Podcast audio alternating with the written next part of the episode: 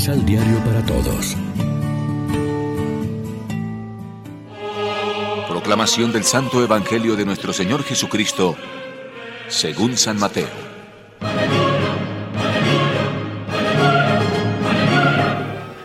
Jesús recorría todas las ciudades y los pueblos, enseñaba en las sinagogas, proclamaba la buena nueva del reino y sanaba todas las enfermedades y dolencias. Viendo el gentío, se compadeció porque estaban cansados y decaídos como ovejas sin pastor. Dijo entonces a sus discípulos, La cosecha es grande y son pocos los obreros. Por eso rueguen al dueño de la cosecha que mande obreros para hacer su cosecha.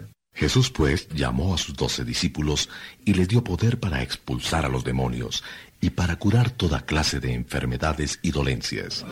Dijo entonces a sus discípulos, Primero vayan en busca de las ovejas perdidas del pueblo de Israel.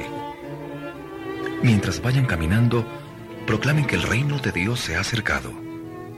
Sanen enfermos, resuciten muertos, limpien leprosos, echen demonios. Den gratuitamente, puesto que recibieron gratuitamente. Lección Divina Amigos, ¿qué tal? Hoy es sábado 3 de diciembre y a esta hora, como siempre, nos alimentamos con el pan de la palabra. Ese Dios que sana corazones destrozados, ese Cristo que se apiada de los que sufren, es quien hoy nos invita a tener y a repartir esperanza. La humanidad sigue igual, hambrienta, desorientada, desilusionada.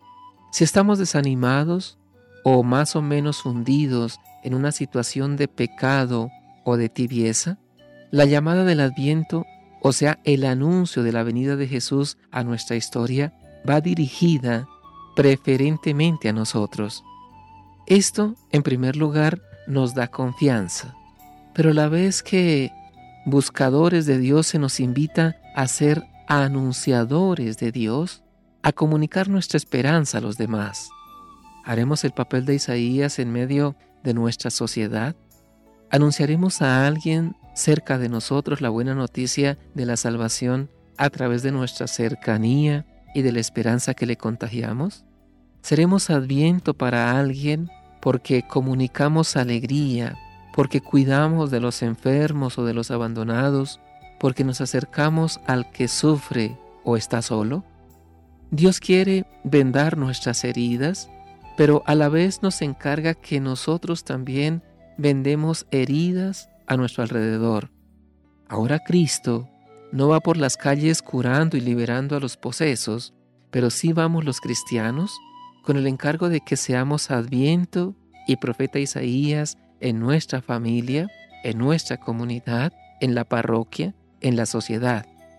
Y eso lo cumpliremos si a nuestro alrededor crece un poco más la esperanza y las personas que conviven con nosotros se sienten amadas y ven cómo se les curan las heridas y se va remediando su desencanto.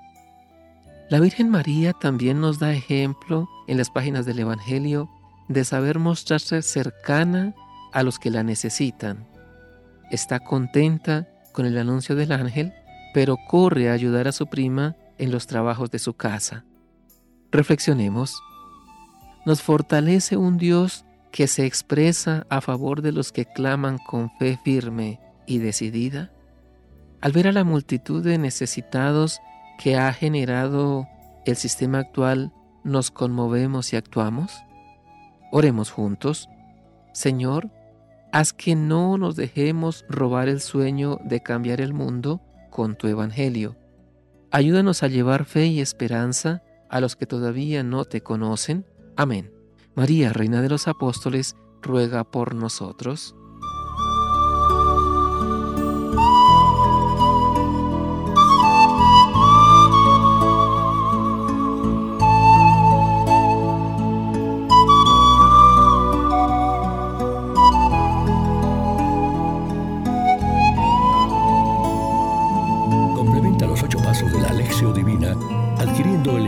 Pan de la Palabra en Librería San Pablo o distribuidores. Más información www.sanpablo.co